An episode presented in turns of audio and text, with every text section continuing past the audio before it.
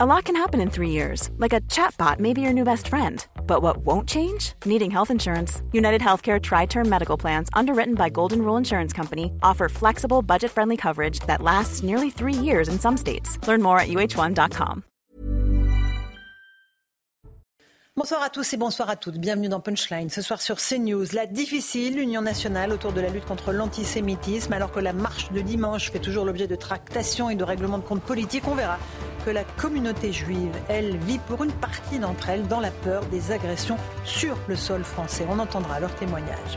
Dans la bande de Gaza, cette fois l'armée israélienne affirme avoir pris le contrôle du quartier général du Hamas, tout près de l'hôpital de Shifa. Après des combats acharnés, le porte-parole de Tsahal, Olivier Rapovitch, sera avec nous en direct dans un instant pour faire un point sur la situation militaire. Enfin, la lutte contre le harcèlement scolaire, un fléau qui ne cesse de toucher les écoliers français. Hier, un jeune homme de 16 ans s'est pendu chez lui. Il avait déjà changé d'établissement après avoir été harcelé. On aura le témoignage en plateau d'une jeune femme. Elle s'appelle Anne-Lise. Elle a failli être brûlée vive avec un bidon d'essence par ses agresseurs alors qu'elle était au collège. Voilà pour les grandes lignes de nos débats ce soir. Mais d'abord, il est 17h, l'heure du rappel des titres de l'actualité avec Simon Guillain. Simon. L'armée israélienne déclare avoir pris le contrôle d'une place forte du Hamas à Jabalia. Il s'agit d'un camp de réfugiés du nord de la bande de Gaza et selon Tsal, les soldats ont pris ce bastion du Hamas après 10 heures de combat. Des terroristes ont été tués et des armes ont été saisies. En ouverture de la conférence humanitaire sur Gaza, Emmanuel Macron a appelé à œuvrer à un cessez-le-feu entre Israël et le Hamas. Dans l'immédiat, c'est la protection des civils qu'il nous faut travailler. Il faut pour cela une pause humanitaire très rapide, a déclaré le chef de l'État aujourd'hui à Paris. Et puis le Conseil d'État annule la dissolution du collectif Les Soulèvements de la Terre, annulant ainsi la décision du ministre de l'Intérieur Gérald Darmanin. Le Conseil d'État estime qu'aucune provocation à la violence ne peut être imputée au collectif écologiste Simon Guillain pour le rappel des titres de l'actualité. Nous sommes en plateau avec Eric Nolot, journaliste et écrivain. Bonsoir, à vous. Naïma Mfadel, essayiste. Louis de Ragnel, chef du service politique d'Europe 1. Eric Revel, journaliste, ancien directeur général de LCI. Et Jean-Sébastien Ferjou, directeur du site Atlantico. On va tout de suite, si vous le permettez, partir sur le terrain, rejoindre euh, le colonel Olivier Rafovitch, porte-parole de l'armée israélienne. Bonsoir, colonel. Merci beaucoup de prendre du temps pour nous répondre sur CNews. D'abord, un, un point sur la situation dans la bande de Gaza. Est-ce que vous nous confirmez que l'armée israélienne a pris le contrôle du quartier de sécurité du Hamas qui est situé sous l'hôpital de Chifa?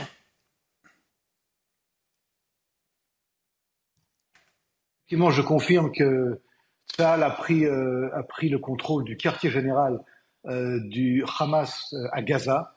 Il y a eu des combats très violents. Il y a au moins une cinquantaine de terroristes qui ont été éliminés. De très nombreuses armes, munitions, des obus de, de, mortiers, des obus, des missiles également ont été récupérés par ça, également l'entrée de, de, tunnels.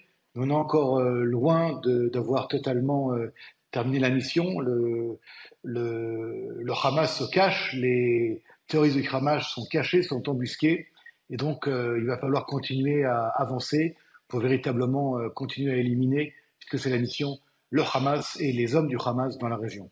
Colonel, ça veut dire que c'était un objectif stratégique mais qui n'est pas la vraie tête de pont du Hamas? C'est un objectif important, mais ce n'est pas tout. Effectivement, ce n'est pas tout le Hamas.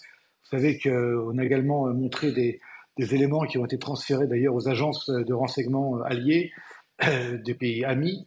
Euh, sous l'hôpital de Shifa, le grand hôpital de, Gaza, il y a un autre QG extrêmement important à 30, 40 mètres de profondeur dans des tunnels extrêmement sophistiqués où là se cachent ou se cacheraient en tout cas les responsables et beaucoup, beaucoup d'armements et beaucoup d'hommes du Hamas. Les combats sont très durs euh, entre les soldats israéliens et les terroristes du Hamas. On a 35 morts depuis le début des opérations. On a des blessés également. Nous sommes extrêmement prudents dans notre, avancée.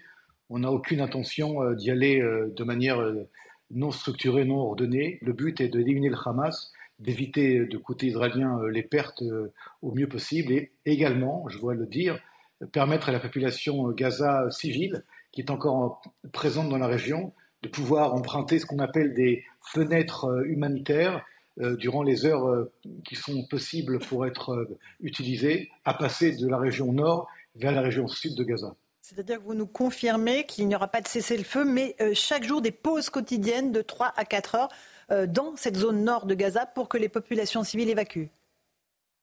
Je confirme qu'il ne peut y avoir de cessez-le-feu, c'est totalement impossible à l'heure où nous parlons.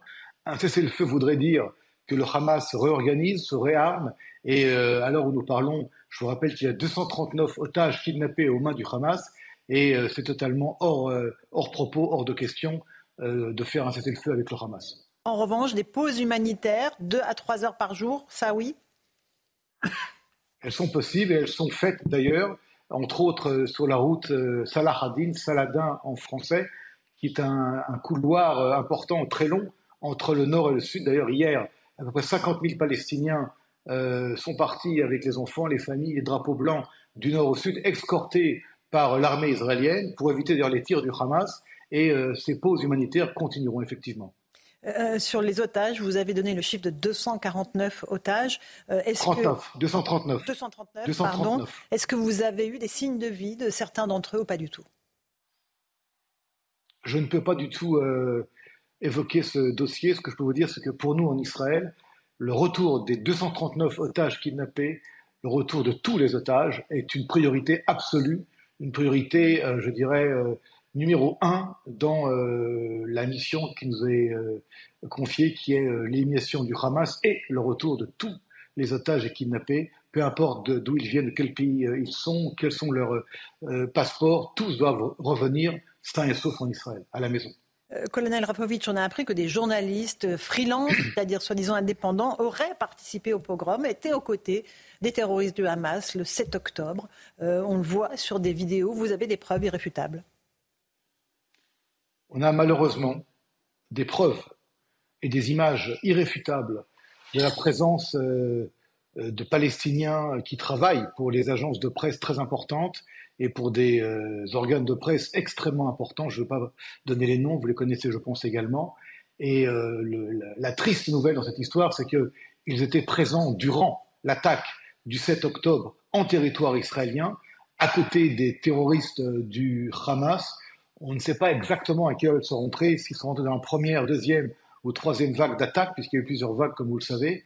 Mais la présence de ces journalistes, ou je dirais pseudo-journaliste et photographe est extrêmement inquiétante. Euh, par exemple, la photo que vous nous montrez actuellement euh, s'appelle Hassan. On le voit d'ailleurs être embrassé, je cite, embrassé par euh, Sinoir, le chef du Hamas dans la bande de Gaza. Voilà, celui qui est responsable du massacre de masse qui a fait 1400 morts le 7 octobre. C'est un petit peu, euh, je dirais,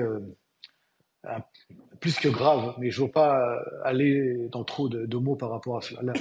La, photo est claire. Mais euh, ça, veut dire qu'ils sont co-responsables, enfin qu'ils ont participé euh, euh, à ces pogroms?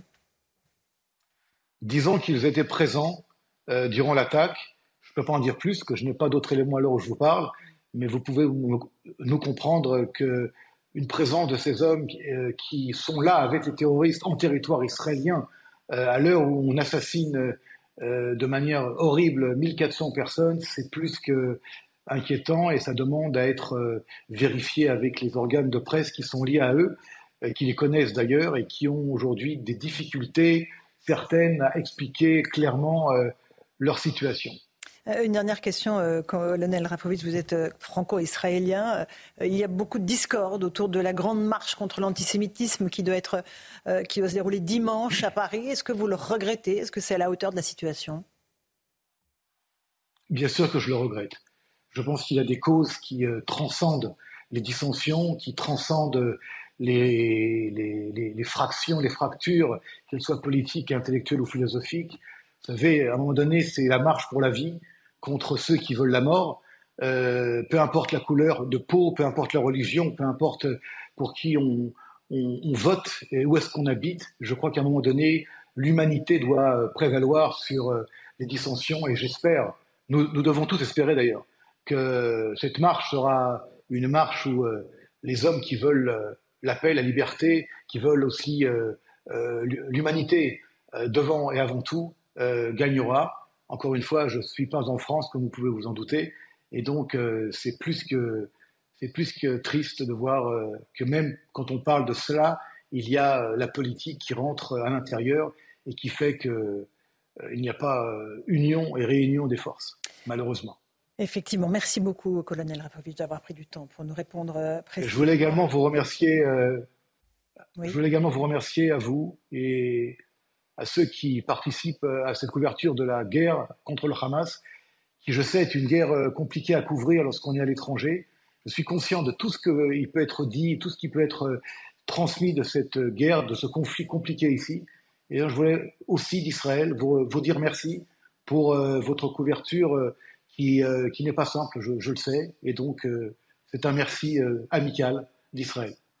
Merci à vous, colonel Rafovitz. Merci d'avoir pris du temps pour nous répondre dans Punchline sur CNews. Eric Nolot, on vient d'avoir un, point très précis de la situation. Les combats continuent à la fois sur le terrain, mais le combat politique, il est aussi sur notre sol. C'est-à-dire que là, on se trouve à quelques jours, trois jours d'une manifestation qui devrait être une bannière évidente, simple, non à l'antisémitisme. Et on assiste à des, euh, à des chicailles, à des règlements de compte politiques qui ne sont pas au niveau, à, mon sens. Des milliers de nos compatriotes, de nos compatriotes juifs, vivent dans l'angoisse, dans l'inquiétude, et au lieu d'y répondre, on assiste à un déchaînement de bisbilles politiciennes.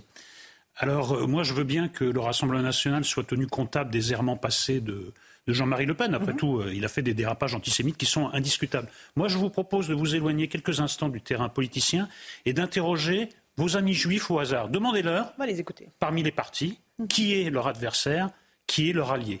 Vous allez voir, je ne dis pas 100%, vous allez voir qu'à une écrasante majorité, ils vont désigner la France insoumise parmi leurs adversaires, ceux qui les inquiètent, et le Rassemblement national parmi leurs alliés. Pour quelqu'un comme moi, comme nous, qui avons vécu au rythme des dérapages antisémites de Jean-Marie Le Pen, c'est vertigineux, c'est peut-être vertigineux, mais c'est la réalité. Donc ce débat n'a pas lieu d'être. Pour une fois, unissons-nous, regroupons-nous euh, derrière un, drapeau qui ne souffre aucune euh, contestation, celui de l'antisémitisme, l'anti-antisémitisme. La France insoumise, il y a quelque temps, ne voyait aucun inconvénient à euh, défiler avec des islamistes patentés au nom de la lutte contre l'islamophobie. Mais maintenant, ils, en voient ils voient un inconvénient à, euh, défiler avec le RN contre euh, l'antisémitisme. Il y a quelque chose qui ne va pas. On est d'accord. Mais il n'y a pas que la France insoumise, pas à mes yeux, Eric Revel.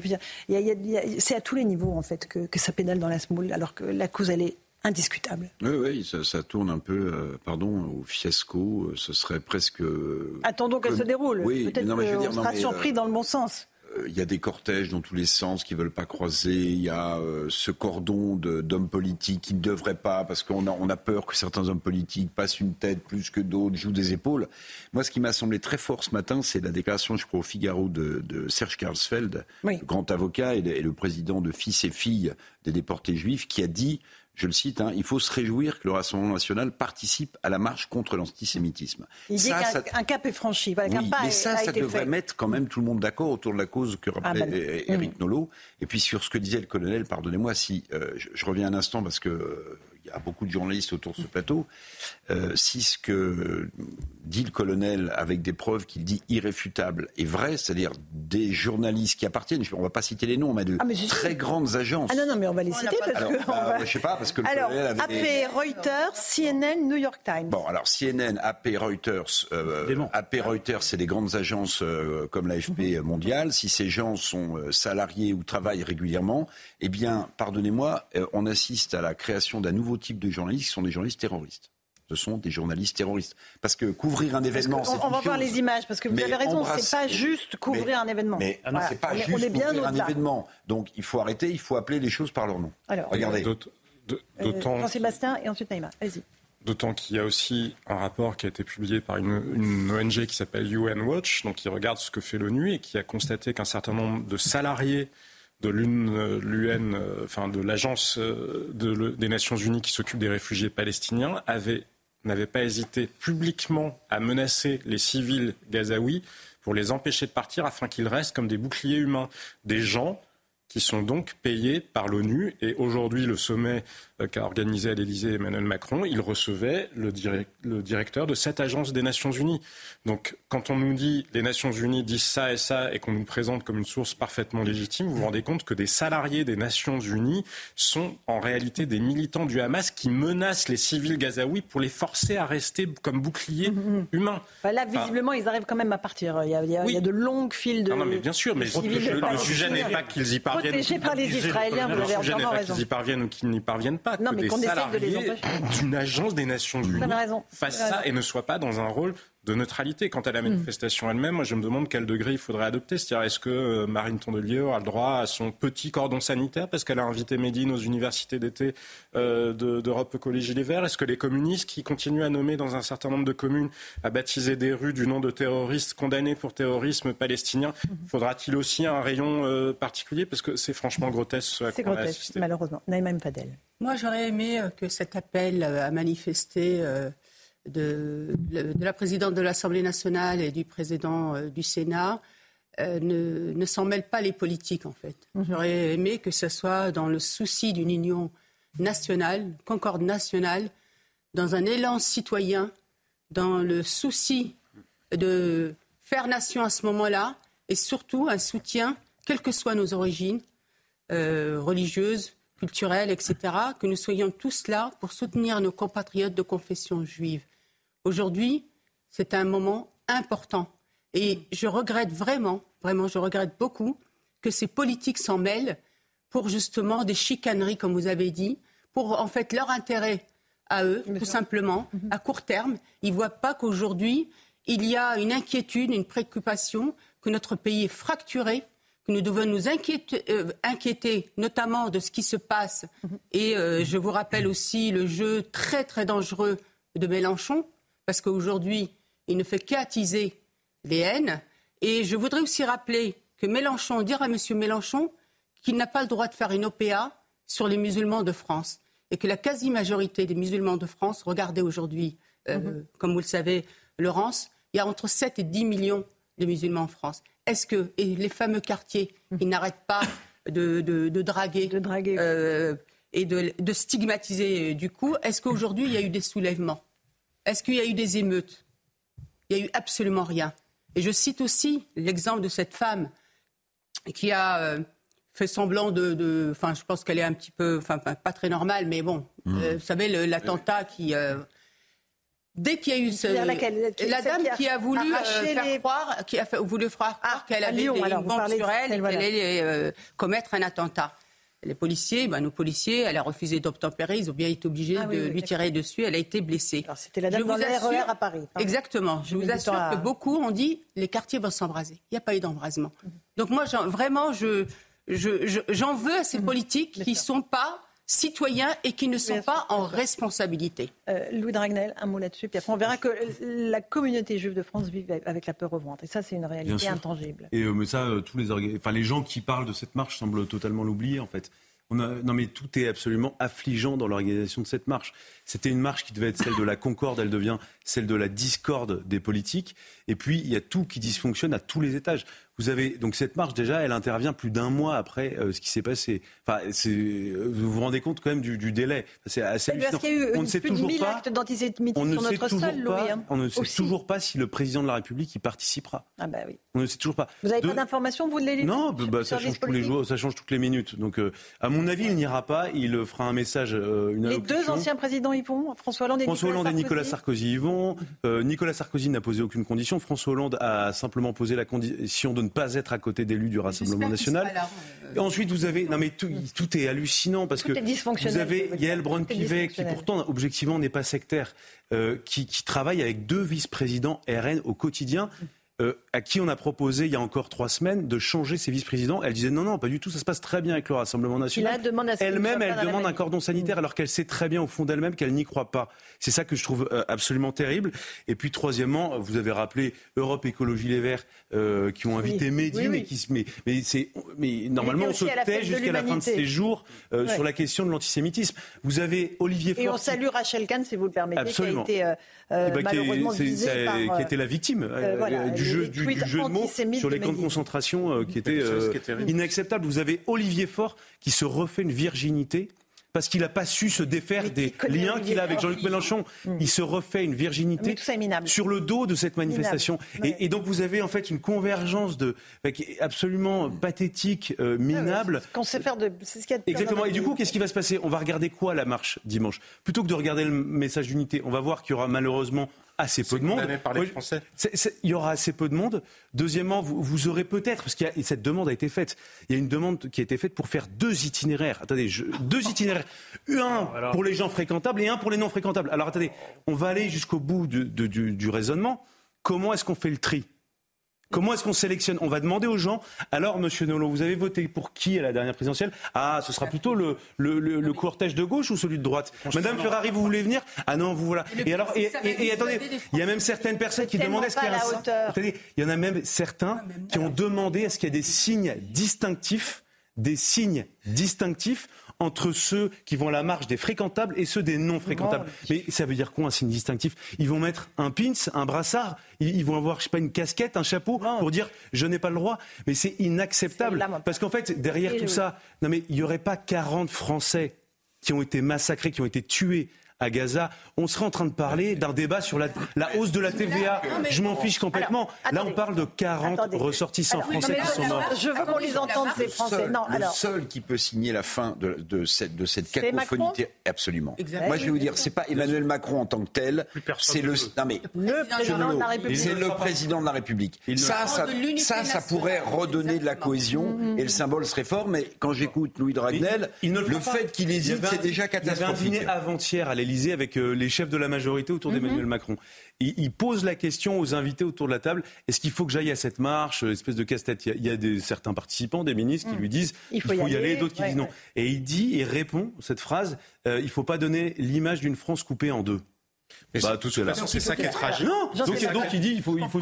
Lui, il ne veut pas donner l'impression qu'il choisit un camp. Mais en fait, il n'y a qu'un seul camp. Il y a le camp de la défense d'un peuple qui a été attaqué par une organisation terroriste ah, et contre l'antisémitisme. Bah si, bah si. Non, parce que la marche, c'est pas ça. Vous voyez Non, mais c'est très important ce que vous venez de dire. Ah non, bah moi, je ne joue pas sur les mots. Aujourd'hui, la marche, elle est, elle est pourquoi? Elle est pour euh, soutenir nos compatriotes de confession juive. Aujourd'hui, plus de 1050. 1159. Euh, c'est ça qui est important. Ça veut dire que c'est un, c'est une manifestation interne. C'est l'unité nationale. Il faut justement dissocier les deux. On n'arrête pas. Ils sont attaqués. Lui, lui, ah, euh, lui, sincèrement. Bah, Vraiment, prenez le temps juste. Ils sont pas attaqués par tous les musulmans. Mais, bien sûr que non. Non, non, mais je sais bien, mais c'est très important de le rappeler. Voilà, merci. C'est surtout de le rappeler et que ce moment-là, c'est un moment important. Et justement, c'était un signal fort qui donnait à la communauté nationale, à tous ensemble, de venir soutenir nos compatriotes. Et, un des arguments... et justement, on met de côté ceux qui justement, mais c'est extrêmement important.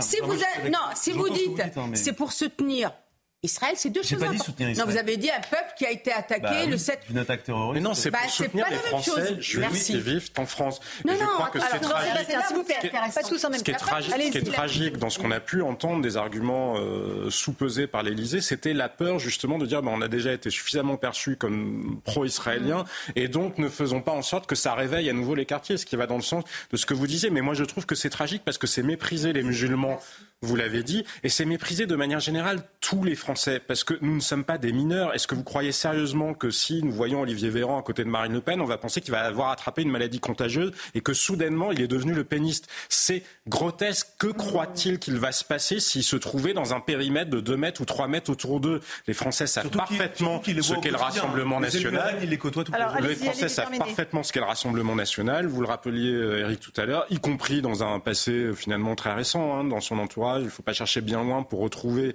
des gens qui sont antisémites et revendiqués comme tels euh, dans l'entourage de Marine Le Pen, même si elle a eu le courage de rompre sur ce sujet-là. Mais les Français le savent. Et moi, ce que je constate, c'est le sondage qui vient d'être publié par le Figaro. Il y a 59% des Français qui considèrent que ces chicailleries sont irresponsables et qui considèrent que tous les politiques auraient dû y aller sans mettre de conditions. Ce qui est comme il faut le dire, c'est que derrière tout ça, derrière cette grande cause qui devrait nous interpeller tous, la lutte contre l'antisémitisme, il y a quoi en réalité il y a des calculs politiques. Pourquoi? Parce que qu'est-ce qui se passe aujourd'hui? Vous avez un RN qui est en train de caracoler en tête dans les sondages, que ce soit pour les européennes ou même pour un éventuel premier tour de la présidentielle.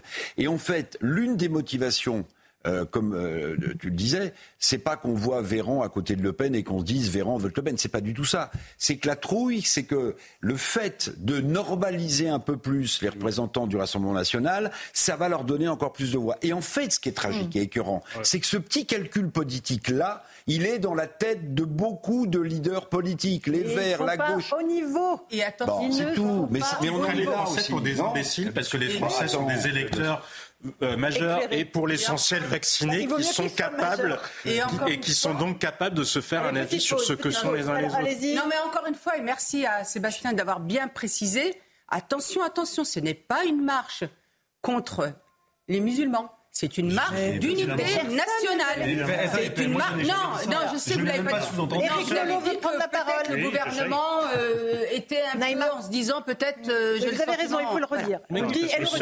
Éric Nolot. Les seuls qui le prétendent, c'est la France insoumise. La France insoumise dit c'est une marche contre les musulmans et c'est même une marche qui justifie une épuration ethnique qui existe dans leur euh, imagination. Moi, il ne me tarde pas de voir comment nos futurs livres d'histoire jugeront cette période. Mm. On dira de nous, de nos contemporains, nous, ce qu'on dit de nos ancêtres, comment ils ont pu être aussi aveugles à ce qui se passait, comment ils ont pu laisser passer les, petits calculs politiciens plutôt que la grande histoire. On sera jugé très sévèrement. Imaginons juste d'un mot On se retrouve dans un instant. Vous, vous, pouvez me parler dessus, Jean-Sébastien, mais on n'entendra pas ce que vous mais dites. Aussi Désolé.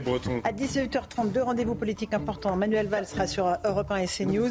Et à 20h, Jordan Bardella sera euh, chez Pascal Pro dans l'heure des pro. tout de suite dans Punchline on continue à, faire nos débats. 17h31, on se retrouve en direct dans Punchline sur CNews. D'abord le rappel des titres de l'actualité avec Simon Guillain. On apprend ce soir qu'Israël va commencer à faire des pauses quotidiennes dans certaines zones du nord de la bande de Gaza. Des pauses de 4 heures qui seront annoncées 3 jours à l'avance, annonce un porte-parole de la Maison-Blanche. Et cela commence dès aujourd'hui, a-t-il ajouté. Emmanuel Macron avait appelé, lui, ce matin à œuvrer un cessez-le-feu entre Israël et le Hamas. C'était en ouverture de la conférence humanitaire sur Gaza à Paris. Dans l'immédiat, c'est la protection des civils qu'il nous faut travailler et il faut pour cela une pause humanitaire très rapide, a déclaré le chef de l'État. Et dans le même temps, des pourparlers entre responsables israéliens, qataris et américains sont en cours à Doha. Le directeur de la CIA et le chef du Mossad sont arrivés sur place cet après-midi. Et au menu des discussions, la libération de certains otages et une aide supplémentaire pour les habitants de la bande de Gaza.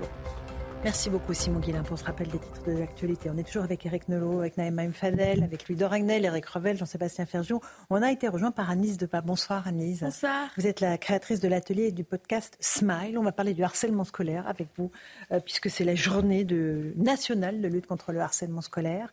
Euh, on, va écouter Gabriel Attal, euh, qui était ce matin chez nos confrères de RTL, qui rappelle voilà, quel est quel est l'objectif de cette euh, journée De libérer la parole et d'éviter que des drames se produisent, comme il y en a eu un visiblement à La Roche-sur-Yon hier soir, puisqu'un jeune de 16 ans euh, s'est pendu euh, à son domicile. D'abord, on écoute Gabriel Attal.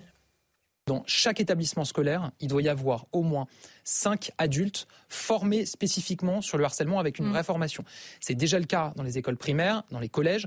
Cette année-là, ça démarre au lycée. Et c'est pas que des enseignants. Parce qu'on s'est rendu compte, par exemple, que former un personnel de la cantine, c'était très utile parce qu'à la cantine, on voit beaucoup de choses. Si un élève déjeune tout seul, si un élève se fait embêter à la cantine, il y a des élèves ambassadeurs aussi. Et ensuite, donc ça, c'est ceux qui sont, mm. on va dire, spécifiquement formés pour gérer les situations. Et après, vous avez raison, il faut développer une culture du repérage euh, pour repérer des situations. Et c'est là où on travaille à des modules de formation en ligne. On travaille à cette plateforme qui sera mise en place début 2024, qui permettra aussi de détecter si euh, son enfant est potentiellement harceleurs ou en tout cas participent à ce mouvement-là. Voilà, il y a une grande mobilisation au plan national, Annelise Debat. Ça va dans le bon sens, évidemment, mais il y a des histoires terribles comme celle que vous avez vécue. Vous, le harcèlement a commencé très tôt, dès la sixième, c'est ça? Oui, c'est ça. Donc j'ai été harcelée euh, dès la classe de sixième en raison de mes notes. Donc on me disait que j'étais une intello, que j'allais encore avoir 18, etc. Et ça s'est transformé euh, en harcèlement euh, sexiste donc et grossophobe. Donc je recevais des petits mots sur ma table pour me dire que j'étais grosse, que j'étais une pute, que j'étais une salope.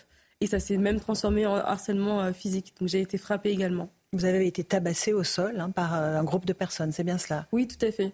Je suis allée voir une surveillante pour lui expliquer ce qui venait de se passer et elle m'a ricané au nez en disant euh, Écoute Annie, ce sont des garçons, ils sont amoureux de toi, laisse tomber, c'est rien.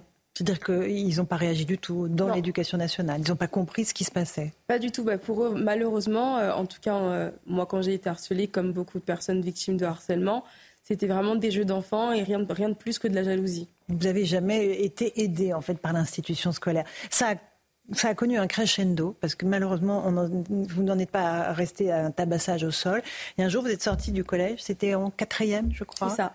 Il vous attendait avec un bidon d'essence. Oui, exactement. Donc c'était un guet-apens. Euh, parce qu'il venait de me voler mes affaires entre midi et deux. Donc je suis revenue au collège justement pour avertir l'administration. Et en sortant de l'école, je me suis retrouvée nez à nez avec euh, la bande des harceleurs. Et donc là, ils avaient deux bidons d'essence, dont un qu'ils m'ont renversé entièrement sur moi. Un garçon est sorti du groupe et m'a menacé de me brûler vive avec un briquet allumé juste au-dessus de ma tête. Et là, ce qui vous a évidemment traumatisé en dehors de ça, c'est les ricanements du groupe. Oui. Tout à fait, parce que les garçons qui justement étaient en train de m'agresser, qui voulaient me tuer littéralement, étaient en train de rigoler et de s'acclamer les uns les autres en disant brûle là, brûle là, comme ça. Donc à ce moment-là, j'ai vraiment vu la mort sous mes yeux en fait. Vous êtes préparée à mourir à ce moment-là Oui, j'étais préparée à mourir dans le sens où, quand on est victime de harcèlement, on souffre tellement qu'on n'a plus envie de vivre déjà. Et euh, là, c'était le, Graal en fait. Je me suis dit, enfin, ils vont me tuer et euh, toutes les souffrances vont partir. C'est absolument terrible. Le harcèlement, il était évidemment euh, dans euh, le cadre scolaire, mais aussi sur les réseaux sociaux Exactement. J'ai également été cyberharcelée. Donc, je recevais des messages de mort. On me disait Suicide-toi, tu sers à rien, on va te tuer. Et même à la suite des faits, je recevais encore des messages pour me dire euh, Dommage que tu n'es pas morte. Mais c'est hallucinant en fait. Est-ce, où, est-ce que, où est-ce que vous avez trouvé du soutien autour de vous en fait? Ma grande sœur, Melvin, m'a beaucoup aidée. Ma mère a été là également pour moi. Et effectivement, j'ai pu euh, trouver du soutien dans mes passions. Donc euh, le handball, l'écriture et l'aide des autres. Le fait d'aider les autres, ça m'a toujours euh, donné envie de vivre en fait. Mmh, bien sûr. vous avez voulu faire des études de droit, je crois. vous avez fait trois années de droit. Et puis la dépression vous est tombée dessus parce que ce que vous aviez vécu était trop violent. Tout à fait. Donc je suis tombée en dépression malheureusement et j'ai été hospitalisée d'urgence à trois reprises à cause justement du harcèlement dont j'avais été victime. Donc j'ai dû faire euh, une pause dans mes études et euh, arrêter le droit malheureusement. Mais d'un autre côté, ça m'a quand même permis de me recentrer sur moi-même, de travailler sur moi et d'avancer dans mon chemin de reconstruction. Et aujourd'hui, vous avez créé donc euh, cet atelier du podcast Smile. Smile, c'est bah, la vie, évidemment, c'est aussi votre sourire. Qu'est-ce que vous faites concrètement? Alors concrètement, grâce à mon podcast Smile, j'aide les victimes de violences et notamment les personnes qui vont mal à se reconstruire, à libérer la parole, à réapprendre à s'aimer et à réapprendre à prendre confiance en soi parce qu'à la suite de violences, malheureusement, on ne s'aime plus, on ne croit plus en soi et on a du mal à aller de l'avant. Donc mon podcast, c'est vraiment de l'amour, des conseils, de la motivation, un témoignage, mon témoignage de vie en fait, pour justement montrer que c'est possible de se reconstruire à la suite de violences. Mhm. Et que ceux qui sont harcelés ne sont pas tout seuls euh, euh, dans, ce cas-là. Euh, vous allez aussi dans les écoles, je crois, toutes les, toutes les, semaines. Hein. Exactement. Donc toutes les semaines, je vais dans les établissements scolaires, dès l'école primaire, pour sensibiliser donc les enfants dès l'école de, dès la classe de CP jusqu'à la terminale, pour euh, donc leur apprendre ce que c'est que le harcèlement, quels sont les lieux où on peut être victime de harcèlement, comment agir quand on est victime de harcèlement, comment se reprendre en main quand on est harceleur notamment parce que même les harceleurs ont besoin d'être aidés et je leur apprends également les valeurs humaines donc ce que c'est que l'amour de soi, la confiance en soi, le respect, mais aussi l'empathie et l'entraide. Mhm. Des choses qu'il faut leur réapprendre parce qu'ils ne le savent peut-être pas. Oui, tout à fait. Euh, on est saisi par le témoignage, Eric, euh, de Anne-Lise de la force qu'il lui a fallu pour se remonter cette épreuve à, partir du traumatisme, puis de la générosité dont elle fait preuve aujourd'hui pour aller vers les autres. Oui, c'est impressionnant à la fois votre épreuve et la manière dont, vous en parlez avec euh, beaucoup d'éloquence et de calme. Mais est-ce qu'on guérit un jour d'avoir été harcelé En fait, on a l'impression que les effets, ça dure euh, peut-être pas toute une vie, c'est peut-être exagéré, mais peut-être pas. Potentiellement, oui. Euh, on va dire plutôt qu'on apprend à vivre avec. Moi, typiquement, j'ai eu plusieurs séances de psychothérapie et c'est ce qui m'a beaucoup aidé.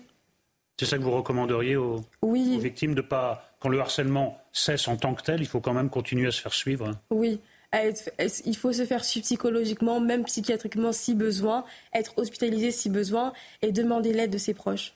Éric Oui, alors euh, bon, évidemment, je partage le point d'Éric Nolot. On est, moi, je suis très impressionné par euh, la structuration de votre pensée, la façon dont vous le dites. Euh, j'allais dire sans rancune presque, mais j'ai deux questions à vous poser. Vous avez parlé de tentative de meurtre. Que sont devenus vos, agresseurs Alors j'ai porté plainte. Ma plainte a été classée sans suite, malheureusement. Donc euh, oui. C'est terrible. C'est terrible, oui. Donc malheureusement, euh, à la suite des faits, euh, ils ont continué à me harceler jusqu'à mes 18 ans. on renverse, on, met de l'essence sur vous, on menace d'allumer avec un briquet et ça a été classé sans suite. Oui. Ah à vos 18 ans À mes 18 ans, j'ai déménagé pour mes études de droit justement et c'est comme ça que le harcèlement a cessé. C'est terrible. Naïma. ah, moi, je, vous écoutais et j'étais très sensible quand vous avez parlé de votre grande sœur qui était là pour vous et votre maman. Et justement, souvent, le problème, c'est que les parents ne voient pas les signaux faibles.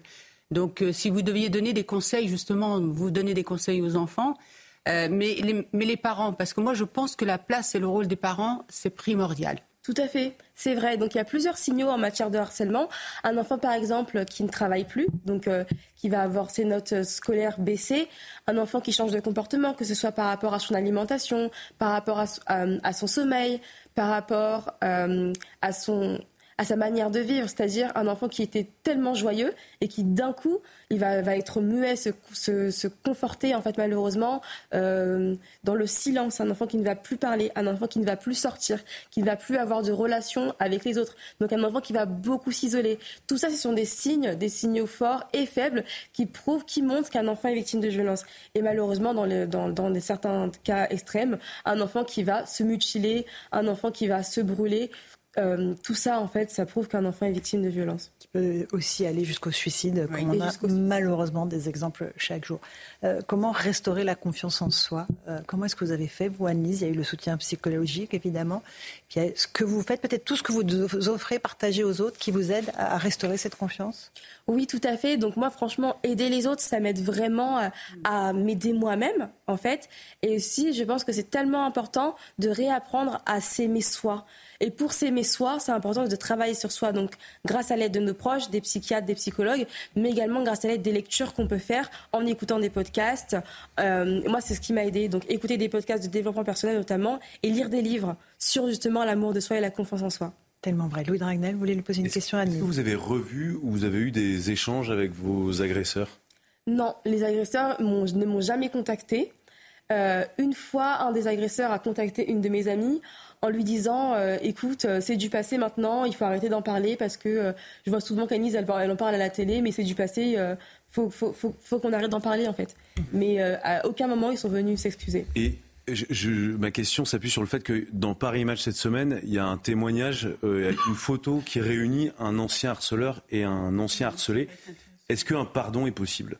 Ma question est peut-être euh, totalement euh, hors de propos, mais je vous la pose quand même. Bien sûr, c'est compréhensible euh, de poser cette question-là. pour ma part, non.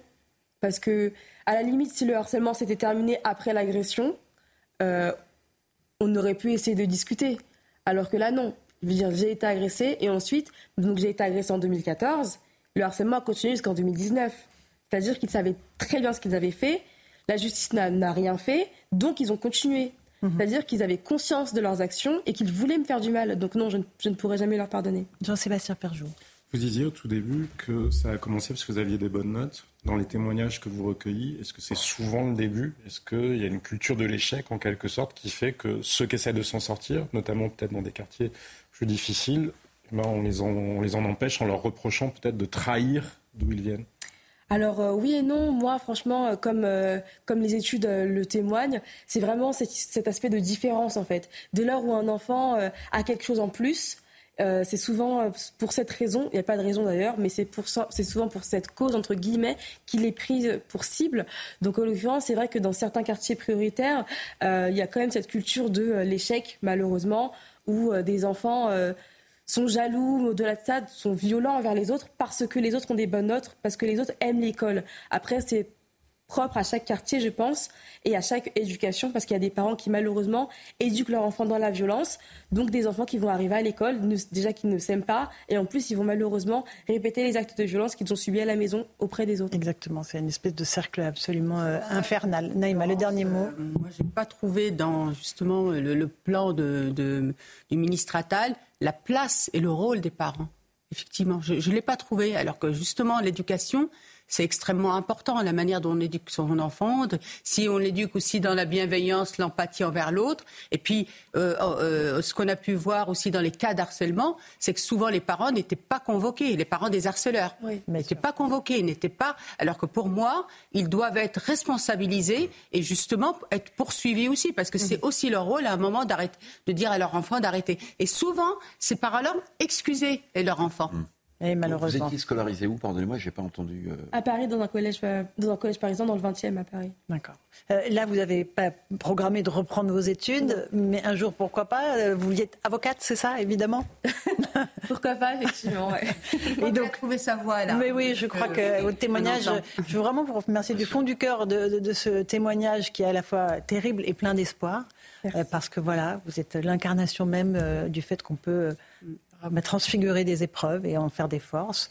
Donc le podcast c'est Smile, on le retrouve quoi sur internet, on tape Smile tout Smile, simplement. Annelise Debat sur Spotify, Apple Podcast, Deezer, partout. Et on peut vous appeler si on est une école, euh, un collège, un lycée pour que vous veniez témoigner devant les enfants. Tout à fait. Bah, écoutez, merci beaucoup Annelise d'être venue témoigner ce soir dans Punchline sur CNews. On va revenir à l'actualité, mais ce sont des témoignages comme ça qui sont extrêmement importants pour faire progresser les causes en réalité.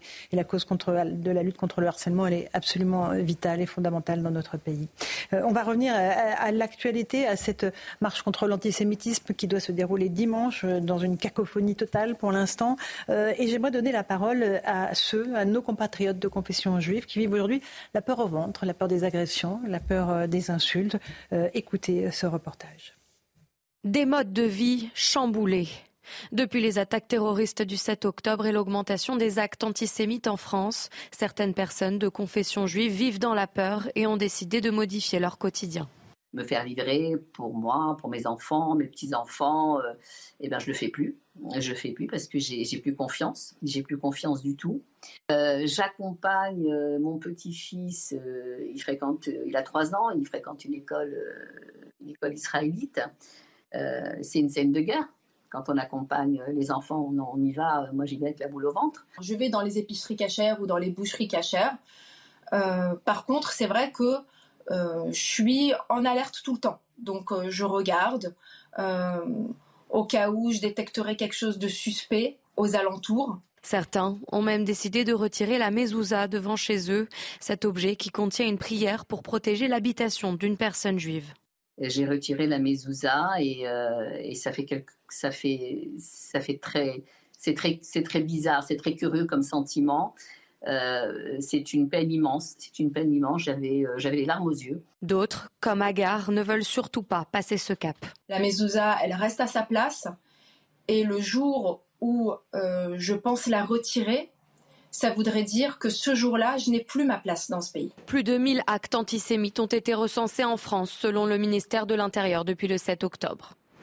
Ça, c'est la réalité, Eric Nolot. Hein. c'est pas les chicailleries dont on parle politique, c'est pas toi t'es pas bien, tu viens pas à la manif.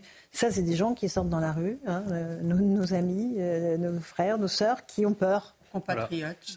Nos compatriotes. C'est la réalité et en un sens, ça clôt le débat pour moi quand des milliers de nos compatriotes vivent dans la peur et, dans l'angoisse, il n'y a plus de débat, il n'y a plus de oui, mais euh, cordon sanitaire ou je ne sais quoi. On protège, ou en tout cas on se montre solidaire. Si on n'a pas les moyens de les protéger, après tout c'est le, le, rôle des forces de l'ordre, mais au moins on exprime notre solidarité. Il me semble que c'est le minimum. Mais ces gens-là sont, enfin je sais pas, on a une classe politique inconsciente. Euh, Louis Dragnel, euh, une majorité de Français salue l'initiative de cette grande marche contre l'antisémitisme mais désapprouve aussi les tentatives de mise à l'écart du Rassemblement national Oui, c'est un sondage, un sondage pardon, Odoxa qui, avait, qui a été commandé par le Figaro et qui dit que près de 7 Français sur 10 soutiennent la marche contre l'antisémitisme.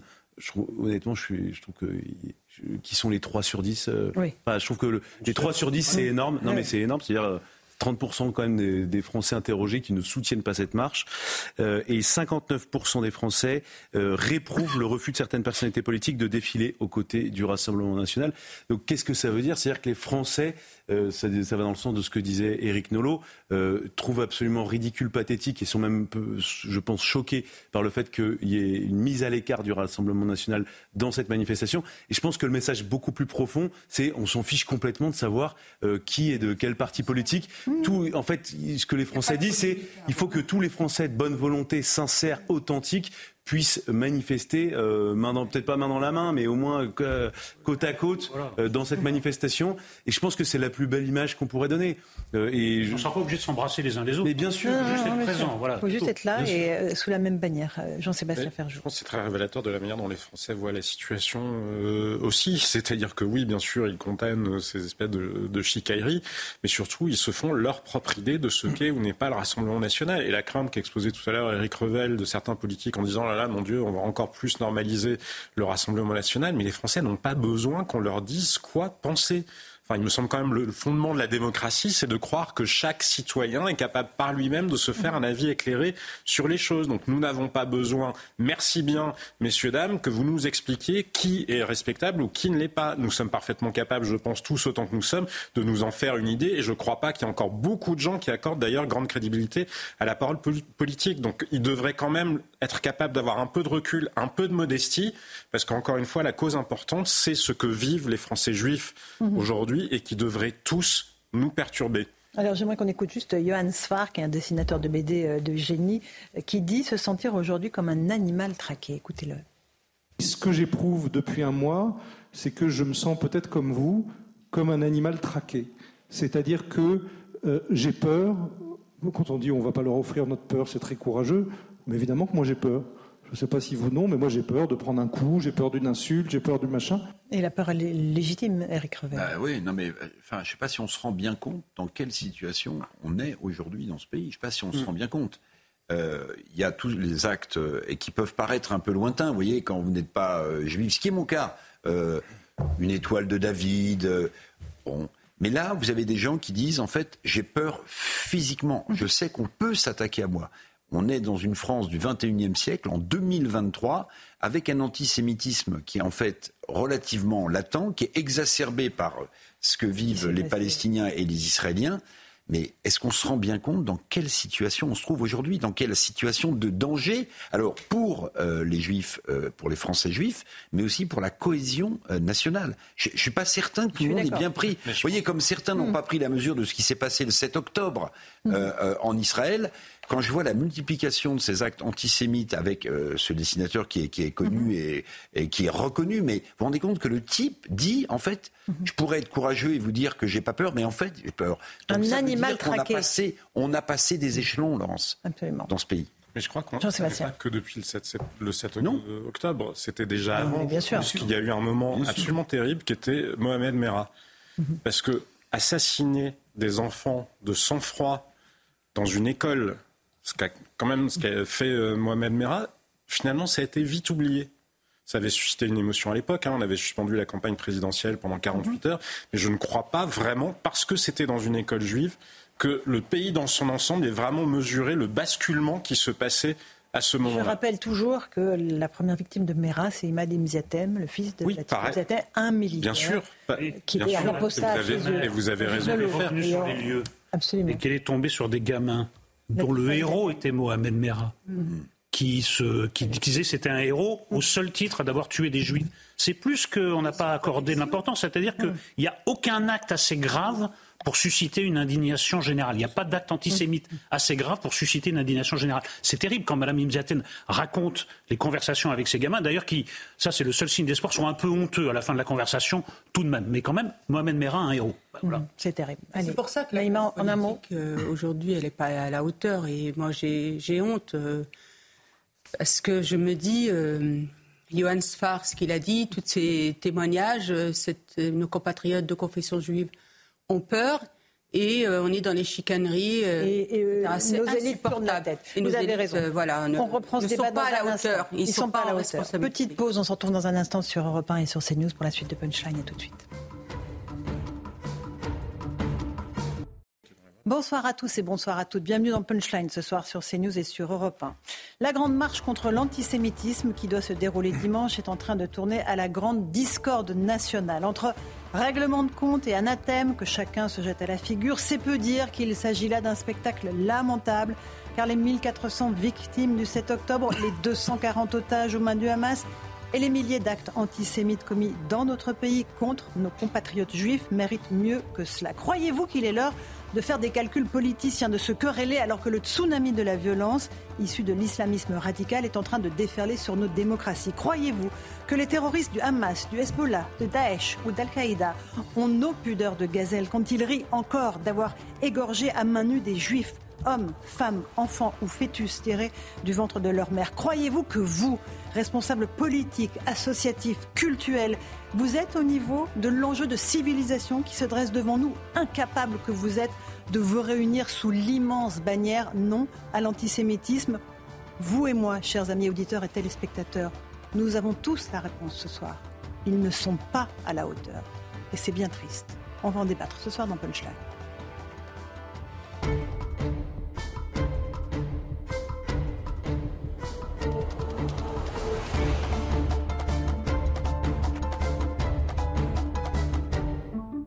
D'abord, il est 18h. Bienvenue sur Europe 1 et sur CNews. Le rappel des titres de l'actualité. Israël va commencer à faire des pauses quotidiennes dans certaines zones du nord de la bande de Gaza. Des pauses de 4 heures qui seront annoncées 3 heures à l'avance. C'est une annonce d'un porte-parole de la Maison-Blanche et confirmée par le porte-parole de Tsahal, Olivier Rafovitch. Emmanuel Macron avait lui appelé ce matin à œuvrer à un cessez-le-feu entre Israël et le Hamas. C'était en ouverture de la conférence humanitaire sur Gaza à Paris. Dans l'immédiat, dit-il, c'est la protection des civils qu'il nous faut travailler. Il faut pour cela une pause humanitaire très rapide, a souhaité le chef de l'État. Sur le terrain, l'armée israélienne déclare avoir pris le contrôle d'une place forte du Hamas à Jabalia, un camp de réfugiés du nord de Gaza. Selon Tsahal, les soldats ont repris ce bastion du Hamas après plus de dix heures de combat. Enfin, deux jours après une montée des eaux historiques, les habitants du Pas-de-Calais font face à des pluies diluviennes qui devraient se poursuivre toute la nuit. Le département a été placé en vigilance rouge jusqu'à demain pour pluie et inondations par Météo France. Gérald Darmanin a annoncé la fermeture des établissements scolaires de plus de 200 commune du Pas-de-Calais. Voilà, il est 18h et 2 minutes. Si vous nous rejoignez à l'instant sur Europe 1 et sur CNews, bienvenue à vous. Nous sommes avec Eric euh, Nolot, journaliste et écrivain. Bonsoir Eric. Bonsoir Laurence. Bonsoir. Naïma M. Fadel, euh, vous êtes essayiste. Merci d'être là. Bonsoir Louis de Ragnel, chef du service politique d'Europe 1. Bonsoir. Bonsoir Laurence. On accueille aussi Yael Meloul. Bonsoir. Vous êtes porte-parole euh, France de Parole de Femmes. C'est une association qui vient évidemment en aide aux femmes. Et, vous allez insister avec nous sur le fait que les terroristes ont ciblé les femmes de la façon la plus abjecte qui soit. On est aussi avec Jean-Sébastien Ferjou du site Atlantico et Eric Revel, qui est journaliste. On va commencer par cette marche de la discorde. J'espère que, entre-temps, d'ici dimanche, peut-être que les choses s'arrangeront. Euh, j'y crois peu. Mais on va faire le point sur cette discorde désormais nationale avec Mathilde Couvillé-Flornois. On en débat ensuite.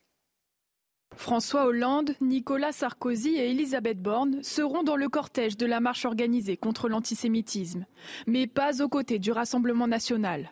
Depuis que Marine Le Pen a annoncé que son parti et ses adhérents défileront, c'est une marche en désunion qui se profile. Yannick Jadot s'est interrogé sur la place du RN dans le cortège. Le RN, reste que c'est un élément de préoccupation. C'est pas nous qui devons nous interroger sur notre présence à cette manifestation. C'est évidemment l'extrême droite qui doit s'interroger et qui ne devrait pas être là. Les partis socialistes, communistes et les écologistes ont annoncé la mise en place d'un cordon républicain pour se distinguer du Rassemblement national dans le cortège. Le parti de la majorité n'entend pas non plus défiler aux côtés du RN. C'est ce que souhaite Sylvain Maillard de Renaissance. Et donc non, je ne défilerai pas euh, aux côtés euh, du Rassemblement national. C'est un défi. Euh, Mais comment vous allez faire très concrètement? Bah, vous allez, vous allez leur donner un autre, un autre parcours? Comment ça va se passer? Moi, je ne regarderai pas en queue de cortège euh, si l'indécence y est. Je ne regarderai pas. Ce que vous voulez dire, c'est qu'ils seront en queue de cortège vraisemblablement je ne regarderai pas euh, où ils sont, je ne regarderai pas en queue de cortège. Je veux que les citoyens se mobilisent. Les insoumis ont tranché, ils ne participeront pas à cette grande marche civique. Ils ont appelé à un autre rassemblement, samedi, à une marche contre la guerre. C'est accablant, Eric Nolot. Vous savez, dans une carrière politique, euh, généralement, on gère le tout venant. Ça ne veut pas dire que c'est des questions sans importance, mais ce n'est pas crucial, ce n'est pas existentiel. Et puis, deux, trois fois, il y a des circonstances historiques et il faut essayer d'être à la hauteur. Ben là, le rendez-vous est manqué. Ces gens ne sont pas à la hauteur. Tout ce qu'on vient d'entendre n'est absolument pas à la hauteur de l'enjeu. C'est un enjeu existentiel, c'est un enjeu civilisationnel, c'est un enjeu, il en va de la protection et de la sécurité de milliers et de milliers de nos compatriotes. Ces gens-là sont hors sol, sont complètement décalés et pour moi sont complètement disqualifiés. Louis Dragnel, le jugement des Français sera sévère, évidemment, sur cette ah bah Bien sûr.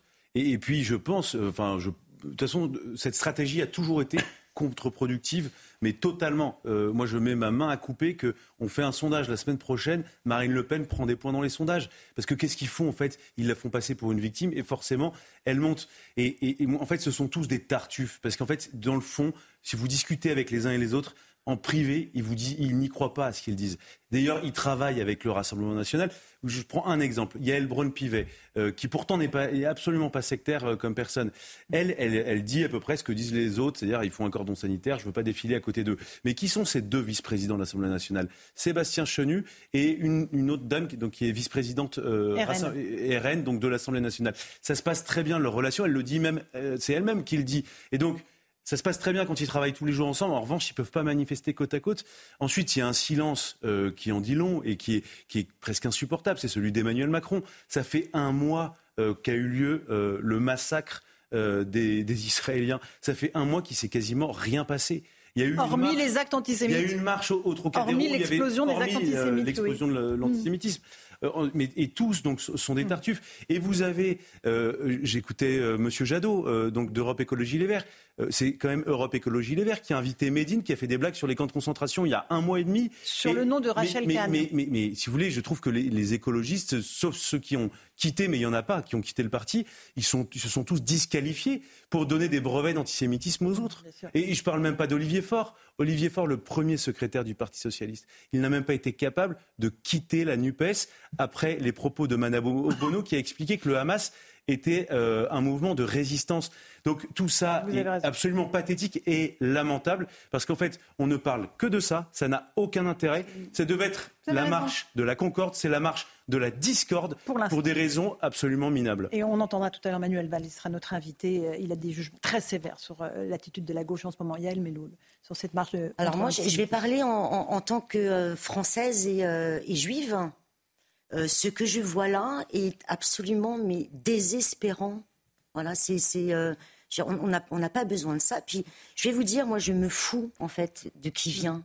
J'en ai mais absolument rien à faire. Je parle des politiques. Moi, c'est pas les politiques qui m'intéressent là. On fait pas de la politique là.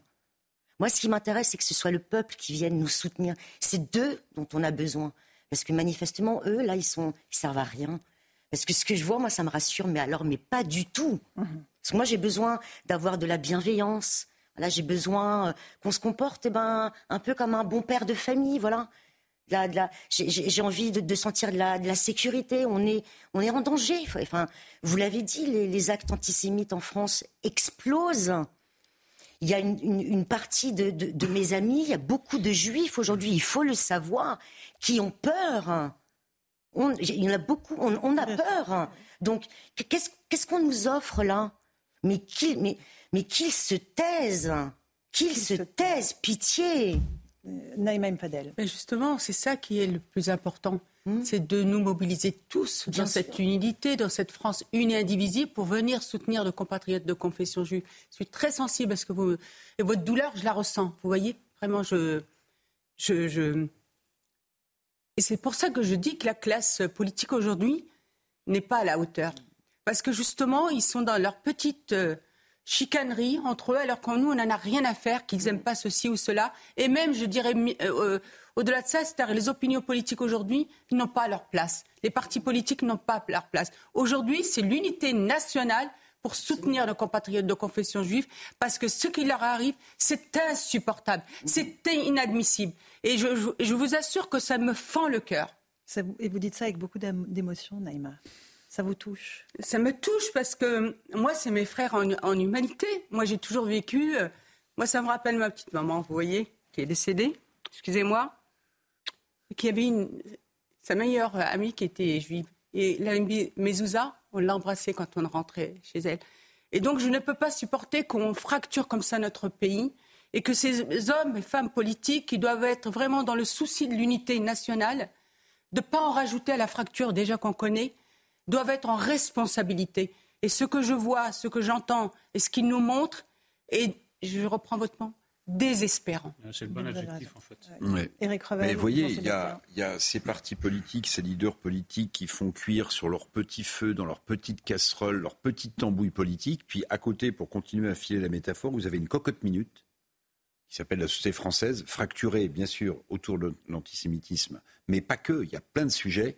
Et vous avez ces petits politiciens qui continuent à se dire est-ce que je serai au premier rang ou au deuxième rang? Est-ce que celui-ci est fréquentable ou pas fréquentable? Moi, je vais vous dire, dans la, dans la situation dans laquelle se trouve cette euh, grande manifestation qui devait euh, générer une union nationale, Je pense que le seul, et je le dis euh, comme je le pense, hein, c'est pas Emmanuel Macron en tant que tel, mhm. c'est le chef de l'État. Et je pense que s'il ne vient pas, s'il ne vient pas, parce que quand vous regardez depuis le début la façon dont il a géré mhm. le conflit, euh, les actes barbares du Hamas, puis ensuite, il a fait une tournée, Emmanuel Macron, où lui, ce qui n'était pas le cas de Joe Biden, a rencontré tous les, leaders. Mhm. Il a rencontré le roi de Jordanie, il a rencontré Mahmoud Abbas, il a rencontré le... Bon.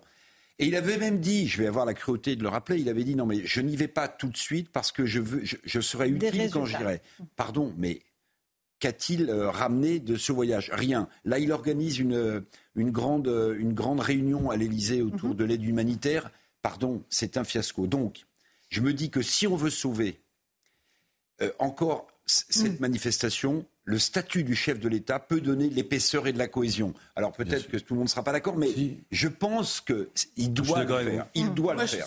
Sinon, ça va être. François Hollande et Nicolas Sarkozy participeront à cette marche. Jean-Sébastien Ferjou. Je crois qu'il y a deux fautes politiques lourdes dans ce qu'on a vu ces derniers jours. Il y a la faute politique des Olivier Véran, des Yannick Jadot, qui, en quelque sorte, assimilent la lutte contre l'antisémitisme à un parti, à un camp politique. Non, c'est la lutte de tous les Français, comme évidemment le serait la lutte contre les racismes et les discriminations visant d'autres citoyens français. Sauf que là, depuis un mois, ce ne sont pas les autres citoyens français qui sont en but à une hostilité, y compris à des agressions physiques. Donc non, ça n'est pas une cause qui appartient à un parti. Quand on entend Yannick Jadot, on a presque l'impression qu'il voudrait que le Rassemblement national soit antisémite. On en est quand même quasiment là. C'est quand même quasiment ça. Il se réjouirait presque de ça pour pouvoir continuer à avoir un diable qui existe en face de lui. Et la deuxième faute est celle de la France insoumise qui, elle, confessionnalise en quelque sorte cette lutte-là.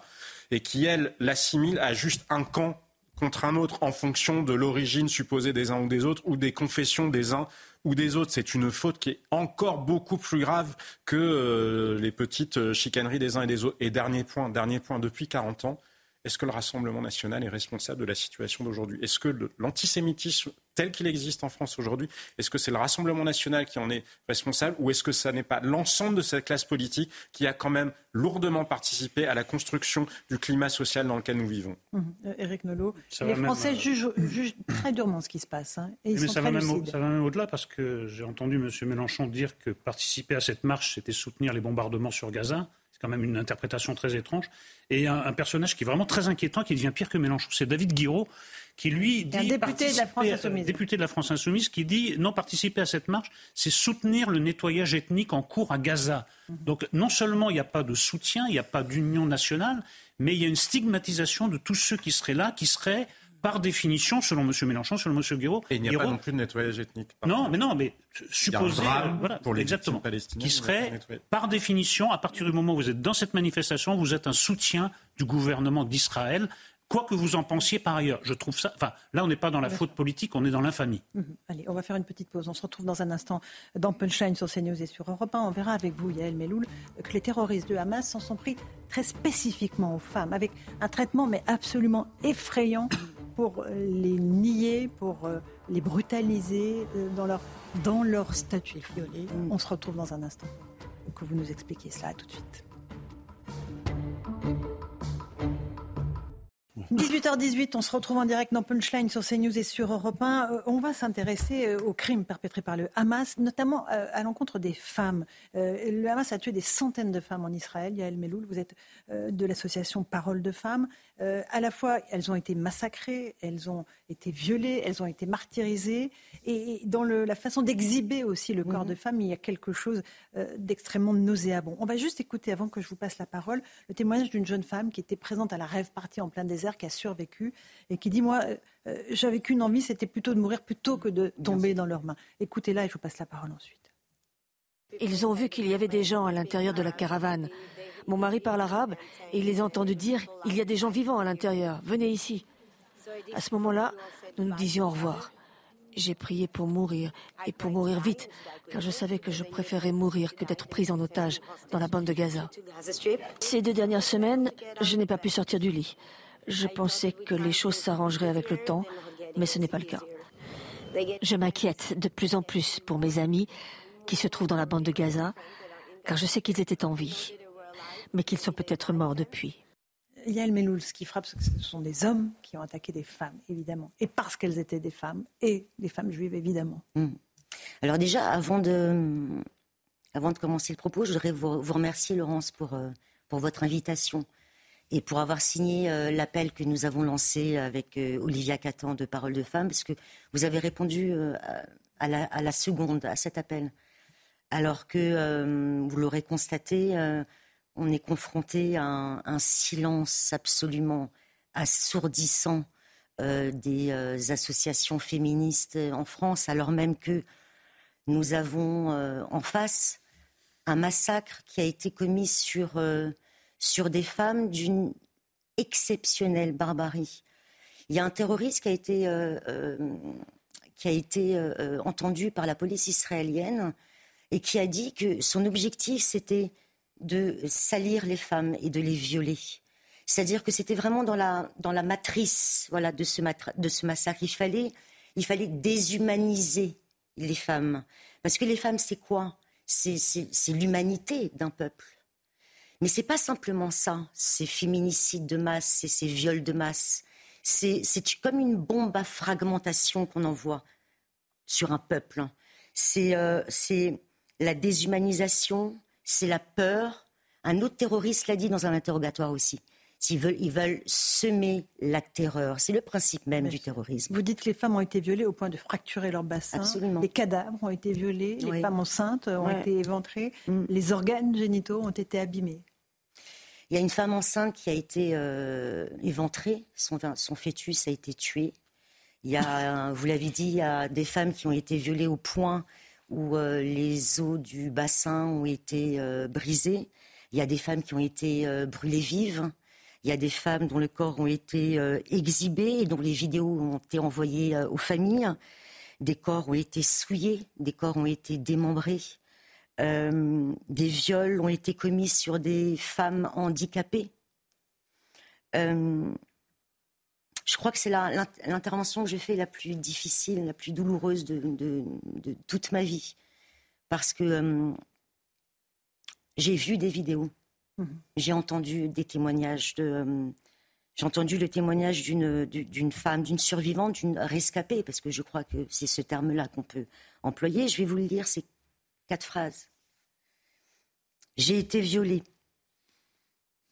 Le Hamas m'a violée devant mon petit ami.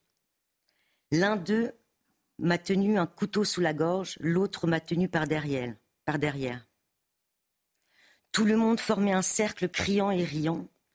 Le cauchemar a duré des heures. Il y avait 25 monstres. Et un autre témoin a déclaré à la police israélienne qu'elle avait assisté au viol collectif et au meurtre d'une jeune femme. L'un des violeurs lui a tiré une balle dans la tête. Il y a plusieurs lui, ont mutilé le corps et lui ont coupé un sein et ont joué avec. Voilà. On est dans l'innommable. Euh, voilà, on, a affaire à cette, euh, à cette barbarie et à cette spécificité effectivement de toucher les jeunes femmes et les femmes. Mais euh, c'est, et encore, on n'est pas on n'a pas encore toutes les, les révélations. On n'est qu'au début, en réalité, des révélations. Hein malheureusement. Et dans cet appel euh, que de nombreuses personnalités ont signé, je pense à Charlotte Gainsbourg, Isabelle Carré, euh, euh, Marie Louberry, il y a cette volonté de, dire oui, ce sont des féminicides. On les a visés parce que juives et parce que femmes. Alors, on, a eu effectivement quelques signatures. Il y a Laurence Rossignol aussi qui a signé cet après-midi. Cet appel est lancé à la fois aux organisations euh, féministes pour les sortir de ce silence assourdissant. Qui, veut dire quoi d'ailleurs? Il veut dire quoi ce silence? Qu'est-ce qu'il veut dire? C'est quoi? C'est parce que les victimes, elles sont juives? C'est parce que ces victimes, c'est pas des bonnes victimes? C'est parce que euh, euh, ces coupables sont eux-mêmes considérés par ces organisations comme des victimes d'Israël, qu'elle m'explique, qu'elle nous explique pourquoi elles se taisent. Et d'autre part, cet appel est également destiné à ce que des ONG comme Amnesty International, l'ONU Femmes, l'ONU caractérise ces féminicides de masse et ces viols de masse en tant que tels. Il y a aussi un autre point, Laurence, c'est euh, le silence des médias à ce sujet. L'AFP n'a pas fait une seule dépêche à ce sujet. Pour nourrir nos informations, on est obligé d'aller chercher dans la, presse, dans la presse israélienne.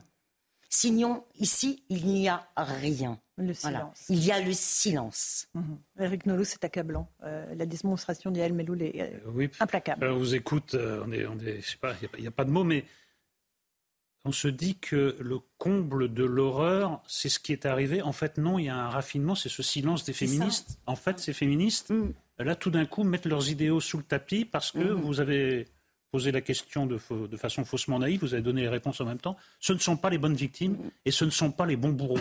Mm. C'est-à-dire qu'on a, on a rompu avec l'universalisme en réalité et que maintenant, eh bien, on ne protestera que si les bourreaux appartiennent au bon camp et que si les victimes appartiennent au bon camp. C'est un recul quand même dans, dans, l'humanité qui est absolument terrifiant. Il y, a, il y a une volonté euh, manifeste d'invisibilisation de ces victimes. Donc c'est la, la double peine ne pas parler de ces viols de masse et de ces féminicides est absolument incompréhensible. C'est minimiser l'horreur qu'elles ont subie, si ce n'est pas parfois le justifier. Euh, on, est saisi, euh, Naïma Mfadel, parce que vient de dire Yael Meloul, euh, les femmes exhibées, les femmes otages, on passe aux femmes otages. Il y a une manifestation en ce moment à Tel Aviv mm. de familles d'otages qui réclament leur libération. Elles ont été visées, évidemment particulièrement par les terroristes. Et, souvent, quand on, on, veut humilier un peuple, euh, souvent on s'attaque aux femmes. Mhm. effectivement, euh, euh, ça s'est toujours retrouvé, mais là, c'est ce que vous avez décrit, moi, ça me bouleverse, parce que je, je sais que l'homme est capable du pire, mais à ce point, je vous avoue que je, je, je suis, je suis bouleversée et vous les, vous les avez nommées, hein, toutes ces féministes euh, de pacotille, j'allais dire, parce mhm. qu'en fait, on, sait très bien que qu'elles manipulent et qu'elles se mobilisent en fonction euh, de leur idéologie. C'est gravissime, parce qu'aujourd'hui, elles ne, ne, vous soutiennent pas. Et j'espère que peut-être qu'elles vont se réveiller là. Hein. Peut-être, il y a elles hein, qu'elles vont se réveiller je, les et dire, effectivement, euh, après ce que vous décrivez, après tout ce qu'on a pu voir, parce que je crois que les journalistes aussi ont vu beaucoup de choses, eh bien, on va se mobiliser et effectivement, on va soutenir votre combat. C'est effroyable. Qu'est-ce que vous voulez que je vous dise? C'est... Euh, Alors, juste, pardon, parce que j'ai oublié un, un détail, si je puis dire. Ils ont fait un tri. Ils ont fait un tri c'est-à-dire C'est-à-dire que il y a un témoin qui, qui raconte que euh, euh, ils ont euh, gardé une, jeune parce qu'elle était belle hein, pour la violer. Et l'autre, plus âgé, ils l'ont abattue. Ils ont fait un tri. Jean-Sébastien Ferjou et peut-être Eric. Ça fait 75 ans qu'on est dans la lutte contre l'antifascisme. On nous a tellement parlé du fascisme qui nous menaçait alors qu'il euh, ne nous menaçait pas, ou en tout cas certainement pas là où on le regardait. On l'a aujourd'hui sous les yeux et là on se tait à quoi ont servi ces dernières décennies, ces dernières décennies de déconstruction, ces dernières mhm. décennies de progressisme triomphant, nous expliquant que la culture occidentale était absolument monstrueuse, nous expliquant que le patriarcat, bref, voulant tout déconstruire parce qu'il fallait tout casser, parce que nous avions été capables du pire pendant la Deuxième Guerre mondiale. Mais de quoi sommes-nous capables aujourd'hui? De quoi sommes-nous capables après ces six décennies de déconstruction et de progressisme triomphant qui s'est imposé partout dans les universités, dans les médias? Et la lutte, elle est aujourd'hui. Elle est aujourd'hui parce que je voyais aux États-Unis, mais j'imagine que la situation est similaire, le soutien au Hamas, quand vous posez la question aux étudiants, chez les ingénieurs, les écoles de commerce ou en école de droit, c'est plutôt un soutien, pas à Israël en soi, mais en tout cas une reconnaissance des atrocités. Dans les sciences humaines, c'est un soutien quasi absolu au Hamas. Et ça, c'est vertigineux parce que c'est, ce sont nos élites de, demain. Éric Revel, rapidement. Bah, euh, évidemment, on est frappé par tous les témoignages que vous, avez, euh, que vous venez de, lire. Bon, on a vu un certain nombre de vidéos. Moi, je vais vous dire, j'aurai une démarche euh, politique avec ces féministes de pacotille. Je les appellerai pour leur demander mm. si elles veulent signer la pétition. Texte. Oui. Et parce que ça, c'est les mettre au pied du mur. Mm. Ça, c'est les mettre au pied du mur. Je ne vais pas citer de nom, mais on les a tous en tête. Gens qui prennent euh, la défense. Ah, mais moi, je vais donner des noms. Hein, c'est nous toutes, c'est Fondation des femmes. Mais oui, appelez-les et demandez-leur. Mmh. Et s'ils ne signent pas, il faut le faire savoir. C'est un combat politique mmh. aussi. Vous avez absolument raison. Et Sandrine, et Sandrine Rousseau Sandrine, Rousseau, bien sûr, Sandrine Rousseau elle, a eu, elle a eu malgré tout. Elle a signé? Elle n'a pas signé, on ne lui a pas encore envoyé. Ah, voilà. Bah, bien. Mais demande, voilà, ça, ça serait intéressant. Demander, mais moi, c'est aussi l'occasion de, de, leur lancer un appel à ces associations féministes. On leur propose, avec Olivia Catan, de faire un zoom et de leur montrer les vidéos. Mhm. Et puis dernière chose, parce qu'on en a parlé, il faut le redire, euh, on a ces témoignages euh, vérifiés hein, de journalistes qui appartiennent à des grandes agences. Alors, on va en parler dans un instant, Eric, justement. On fait d'abord le rappel des titres de l'actualité, 18h30, avec Simon Guillain sur Europe 1 et sur CNews.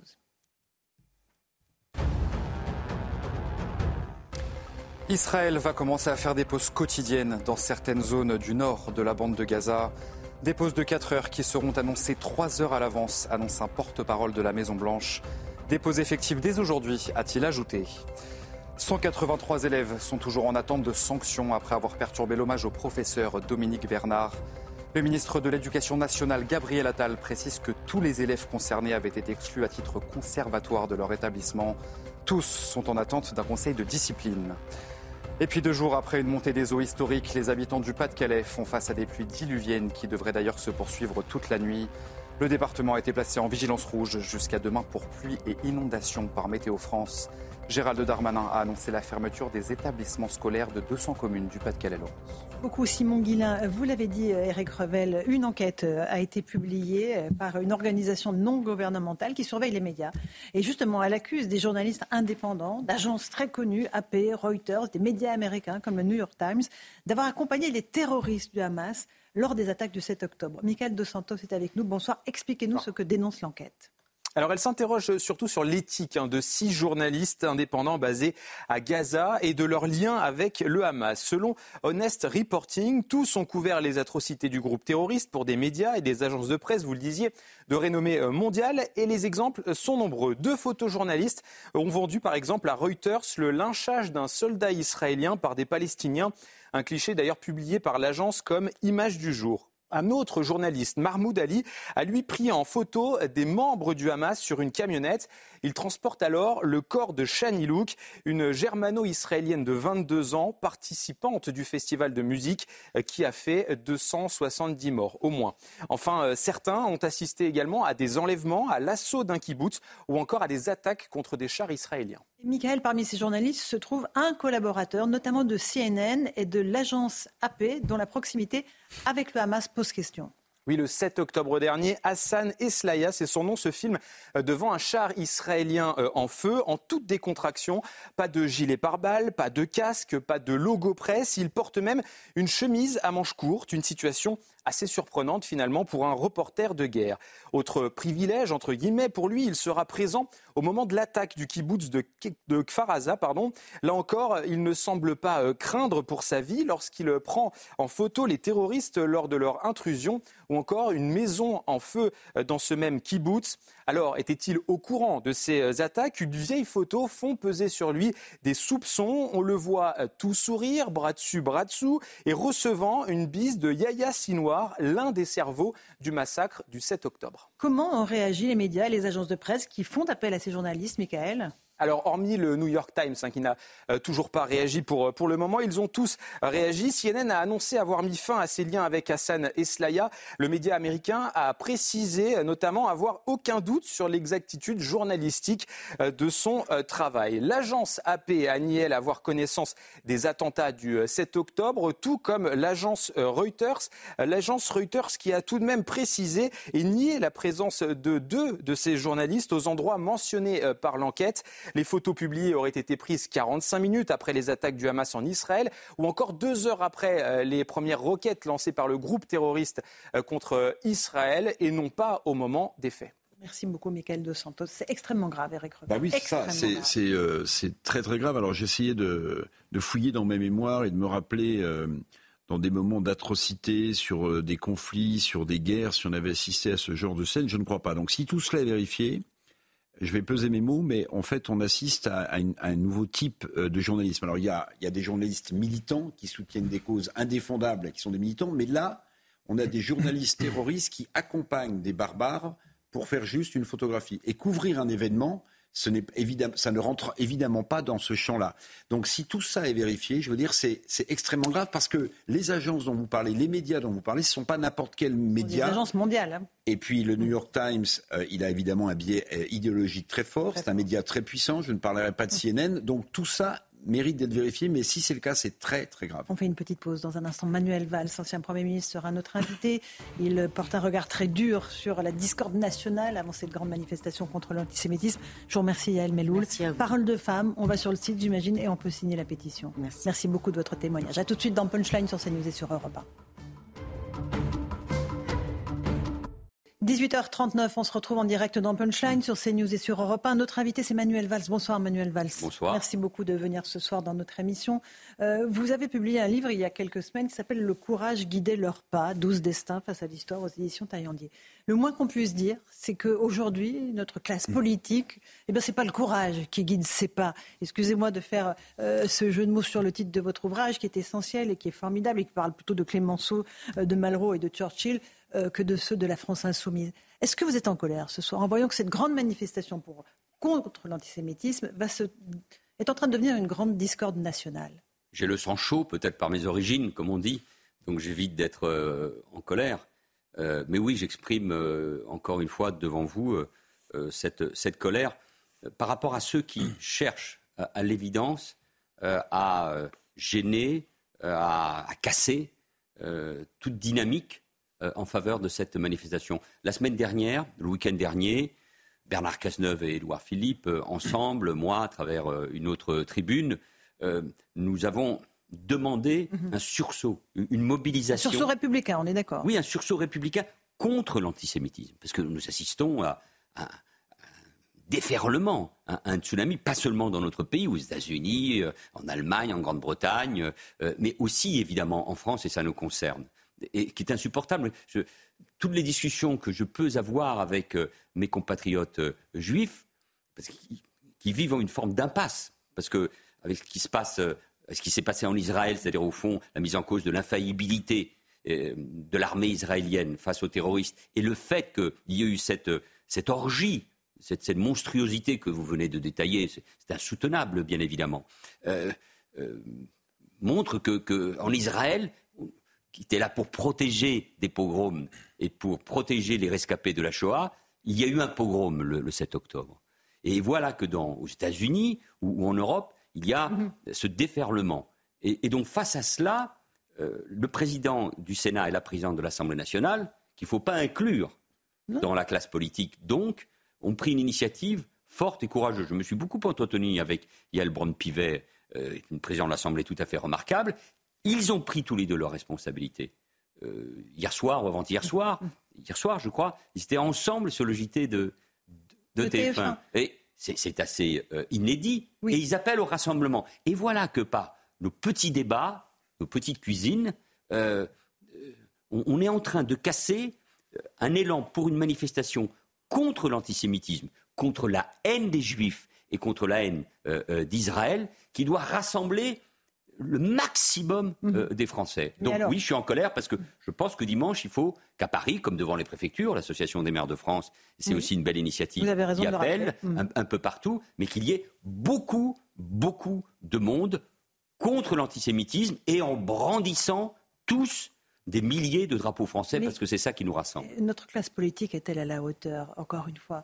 Il y a euh, la France insoumise euh, d'un côté qui, refuse de participer à la manifestation au motif que le Rassemblement national y est. Il y a ceux qui demandent un cordon sanitaire. Il y en a même qui, comme le disait Louis Ragnel, demandent deux cortèges distincts, peut-être même des signes distinctifs.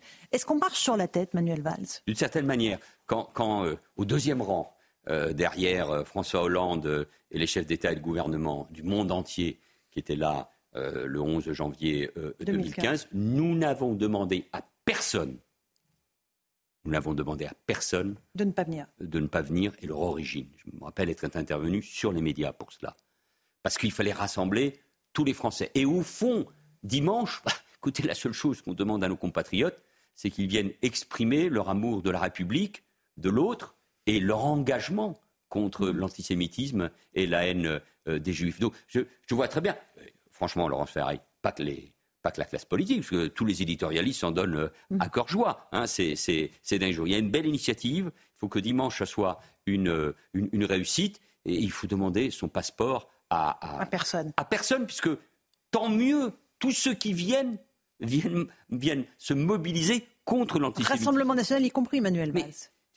Vous savez, moi, je n'ai pas à démontrer euh, mes engagements contre le Front National à, à l'époque. Tout le monde connaît les origines du Front euh, euh, National. Tout le monde sait que Jean-Marie Le Pen était un antisémite, mais que la formation politique, je vais le dire parce que je ne l'ai pas dit jusqu'ici, qui a fait plus de 40% euh, au second tour, qui a des dizaines de députés à, l'Assemblée nationale, décide de venir Écoutez, c'est de leur responsabilité. Moi, je ne serai pas à leur côté, mais c'est de leur responsabilité. J'ai lu avec intérêt l'entretien donné cet après-midi par Serge Klarsfeld. Mhm. Qui dit c'est un pas en avant. Écoutez, moi, je, alors, je ne vais pas juger, parce que de sa manière, en disant ça, je vois très bien quel type de, de, de débat c'est. Moi, je suis contre l'extrême droite. je me suis battu contre Soral, contre Dieudonné, dont mhm. Jean-Marie Le Pen, elle était ou est toujours le parrain des enfants. Donc, je vais dire, je n'ai pas de leçon à recevoir de, de ce mhm. côté-là. Mais surtout dimanche, je, vois bien, on, peut tous avoir des préventions, dire ce qu'on pense. Jonathan Arfi, le président du CRIF, l'a dit très bien. Mais là, dans ce moment-là, enfin, nous sommes face à une rupture, il y a une, une rupture profonde dans notre pays. C'est un basculement de civilisation, mhm. cet antisémitisme, avec en plus la complicité non pas de l'extrême droite. Il y a des gens comme Rivarol, etc. Il y a évidemment des néo-nazis et, il y a des groupuscules euh, d'extrême droite. Il y a encore quelqu'un qui d'ailleurs été condamné euh, aujourd'hui pour, euh, pour cela, pour inciter à la haine contre, entre guillemets, les Noirs, les Juifs et les communistes. Vous voyez, il y a quand même des dingues un peu partout, mais avec la complicité d'une partie de la gauche, en l'occurrence de la France insoumise. Cet antisémitisme qui vient des milieux arabo-musulmans est en train de s'amplifier depuis 20 ans. Je suis l'un de ceux, parfois ça m'a coûté cher, qui l'ait dénoncé, qui ait dénoncé le pacte faustien, le pacte diabolique entre cette gauche et l'islam politique, les fameuses islamo-gauchistes. Mais donc, face à cela, l'attitude de tous les responsables politiques, de tous les élus, à l'instar du président du Sénat et de la présidence de l'Assemblée nationale, au moment où, au premier rang, sans doute dimanche, il va y avoir les deux anciens présidents de la République qui sont là. Et, l'actuel Est-ce que Emmanuel Macron doit venir? C'est à lui de décider. Mais je crois que ce serait bien qu'il soit là. Mhm. je, crois que ce serait bien qu'il soit là. Mais je comprends, c'est difficile, c'est des décisions, il incarne la nation. Mais c'est le rassemblement contre l'antisémitisme. Il y a les cérémonies du 11 novembre la veille il va sans doute euh, s'exprimer, il aura euh, ses mots. Mais le choc, et puis vous savez, il y a quand même, quand vous regardez les enquêtes d'opinion, hein, l'antisémitisme, pas depuis le 7 octobre, hein, depuis des années, il est très présent dans notre société, avec beaucoup de préjugés. Pas seulement chez nos compatriotes de confession et de culture euh, musulmane. Il est très présent dans notre société. Donc, il faut extirper ce mal avec une volonté de la police, de la justice, mais une volonté politique. C'est un, modèle que nous devons défendre face à celui des islamistes qui nous attaquent. Ils ont tué encore un enseignant, bon ça on l'oublie, c'était à cause euh, des positions de la France euh, euh, en Israël ou, au Proche-Orient? Non. non. Ils ont décapité Samuel Paty il y a trois ans, comme ils ont décapité des gens le 7 octobre dans les kibbutz ou dans le désert du Negev. Ils ont tué des jeunes qui dansaient, comme ils ont tué ceux qui étaient au spectacle du Bataclan le 13 novembre dans quelques jours, on va se rappeler de ce, de ce moment-là. L'islamisme qui attaque Israël, qui nous attaque depuis euh, des années, ce nouveau fascisme, en tout cas ce totalitarisme qui s'en prend aux femmes, aux homosexuels, qui prône la haine des juifs, des chrétiens, partout au Proche et Moyen-Orient, de l'Occident, de la démocratie, de nos valeurs. Et, on hésiterait là, on, rentrerait dans nos petits débats euh, euh, politiques, on ne serait pas à la hauteur, on se diviserait, on offre ce mmh. spectacle à nos compatriotes. Non, ça n'est pas possible. Donc là, il faut, il faut vraiment, et moi je le dis ici euh, à votre antenne, à vos téléspectateurs et à vos, et à vos auditeurs, c'est dimanche, vous, mes compatriotes, mobilisez-vous comme vous êtes mobilisés le 11 janvier. Ce qui arrive aux Juifs, ce n'est pas l'affaire des Juifs seulement. C'est surtout notre affaire. Parce que quand on s'attaque aux juifs, on s'attaque ensuite aux enseignants, on s'attaque aux journalistes, aux caricaturistes, aux policiers. On l'a oublié ce qui s'est passé en janvier 2015. Euh, il y avait d'ailleurs eu, moi j'ai toujours pensé que s'il n'y avait pas eu Charlie, il n'y aurait pas eu autant de monde dans la rue après les pères cachères. Il n'y a pas eu la mobilisation euh, euh, qu'il aurait dû y avoir après les attentats de Montauban et de Toulouse en, en 2002. On continue comme ça? On continue comme ça à accepter euh, ce qui se passe Non, donc ça n'est pas possible. moi, j'appelle massivement chacun à être là. Mmh. Eric Revel Oui, alors moi, je voulais insister, Emmanuel Val, sur un point. Alors, vous avez répondu en partie, mais j'aimerais avoir une réponse plus ferme.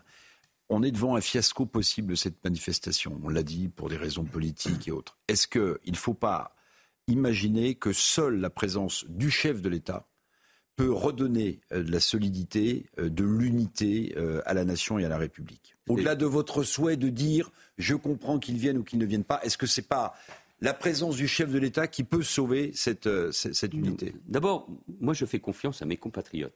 Je suis plus optimiste de ce point de vue-là que vous, parce que deux anciens chefs de l'État, des anciens premiers ministres, nous serons nombreux, des anciens présidents de l'Assemblée nationale, à l'appel des deux présidents de chambre, il y aura aussi euh, le président euh, du Conseil économique et social, des personnalités de la société civile, des grandes associations, c'est déjà beaucoup.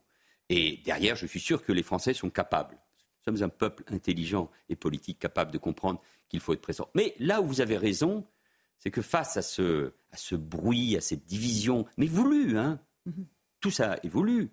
Jean-Luc Mélenchon, ce qu'il souhaite, c'est la victoire demain du Rassemblement national. Vraiment? Ah, Bah oui. Pourquoi? Pour le chaos. Il faut que ce soit lui le chef de la résistance. Avec des propos, euh, je vais répondre à votre question, infâmes. L'un d'entre vous le disait tout à l'heure sur le plateau. Euh, ces, euh, propos, il y a deux jours, les amis du soutien international au massacre ont le rendez-vous. À propos de cette marche. Mais il nous met une cible sur le dos. Il met une cible à tout le monde.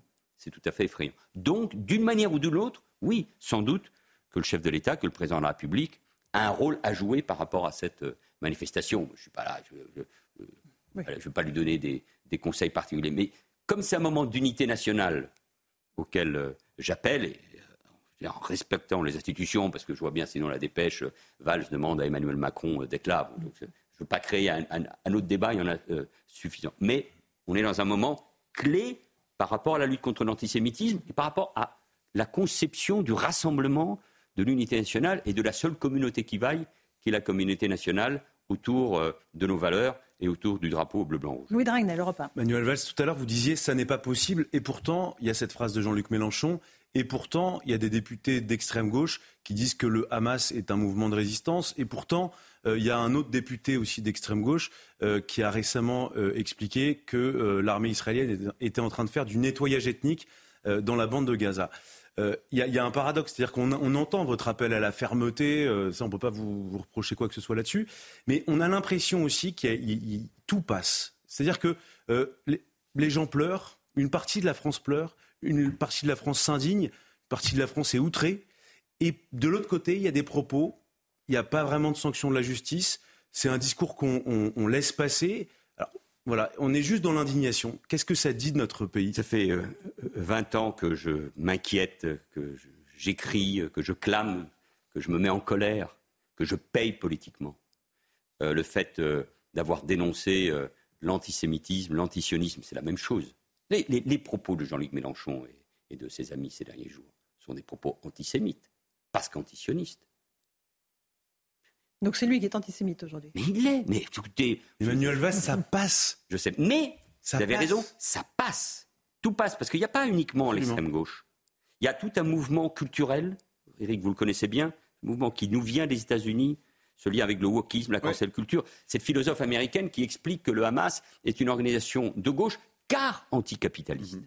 Et ici, il y a ceux qui, d'ailleurs, n'étaient pas Charlie, refusait d'être Charlie et qui nous explique que c'est un mouvement de résistance. En France, parler de résistance d'une organisation, je ne vais pas reprendre tout ce qui a été dit tout, à l'heure par ces femmes, euh, qui tuent, qui violent, qui décapitent des hommes, des femmes, des familles, des bébés. Et donc, c'est ça une organisation de résistance. Mais, Manuel Valls, ça passe. Si quelqu'un avait parlé de Daesh, si quelqu'un avait parlé de Daesh de cette manière. Mais nous, parlions. Ça, mais ne se serait pas passé. Non, nous parlions ainsi de Daesh, et j'étais l'un des premiers il y a je me suis rendu en Israël une semaine après ces événements à, dire à chaque fois, d'ailleurs je disais pas Daesh, moi je disais l'État islamique parce que je veux que les gens comprennent de quoi euh, il s'agit, que, que, que c'est le même mal, c'est le même mal, même s'ils sont allés encore euh, plus loin. Donc euh, moi, vous le savez, je, pense que quand on se compromet dans les mots et dans les attitudes par rapport à, ce qui se passe et par rapport à cet euh, islamisme, c'est impardonnable. Non, on ne sort pas du champ républicain seulement, on sort du champ même de, ce que je considère être euh, l'humanité. Euh, et donc, c'est pour cela, l'ayant compris bien avant d'autres, c'est pour ça que j'avais parlé des gauches irréconciliables. Car sur ce sujet-là, sur l'économie, le social, les institutions, on peut toujours, l'Europe, toujours avoir des, des, débats. Mais sur ce sujet, fondamentale, et notamment l'antisémitisme. Faut pas faire un cours d'histoire ici, on n'a pas le temps. Mais euh, l'affaire Dreyfus a été un moment clé. L'affaire Dreyfus, ceux qui ont pris leur revanche en 1940 avec les décrets anti-juifs, et évidemment celui de la résistance et, le gaullisme, euh, euh, pour effacer cette page. Mais l'affaire Dreyfus est un moment clé où des hommes de gauche hésitaient déjà, voire étaient du côté des anti-Dreyfusards. Et Clémenceau, Zola, Jaurès, Peggy, euh, et bien d'autres ne se sont pas trompés. On est dans un de ces moments aussi importants. C'est pour ça que l'appel de Larcher de pardon, du président Larcher et de la présidente euh, Brun Pivet se termine par, euh, cette phrase de, de, Clémenceau au capitaine Dreyfus hein, sur notre engagement. Sinon, nous ne serions pas la France si nous n'étions pas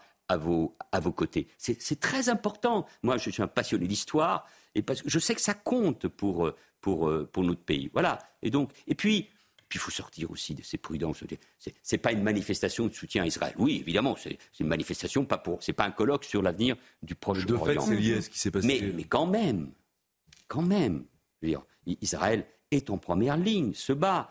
300 euh, 000 Israéliens ont dû se déplacer au nord ou au sud pour échapper euh, euh, aux roquettes. Tous les jours, j'ai mes amis de Tel Aviv qui nous rappellent qu'il y a des roquettes qui tombent. heureusement, ils sont protégés, pas toujours, par le fameux dôme d'acier. Ils n'ont pas encore enterré, ils n'ont pas encore enterré leurs morts. Vous savez que le nombre de morts, malheureusement, augmente parce qu'on identifie des cadavres. On pense que nous avons des otages. Parfois, il s'agit de disparus. Même s'il y a des otages, il faut se rappeler que des gens n'aient pas un mot à dire sur 40 compatriotes, et j'espère qu'il y aura un bel hommage national qui le sera rendu. 40 compatriotes, on a des dizaines de milliers de Français qui vivent en Israël, souvent la double nationalité. Bien évidemment, j'ai rencontré une famille dont le fils s'était engagé euh, dans l'armée israélienne alors qu'il n'est pas israélien et qui est mort en héros dans un de ces euh, kibbutz. Qu'on ne trouve pas un moment pour parler de ces 40 compatriotes morts, pour ces familles dévastées et pour ces otages, c'est euh, insupportable. Donc il faut être présent et être à la hauteur de ce que demandent les Français. Merci beaucoup Manuel Valls. Vous serez évidemment présent dans le cortège de dimanche à Paris. Merci beaucoup d'être venu ce soir dans Punchline sur CNews et Europe 1.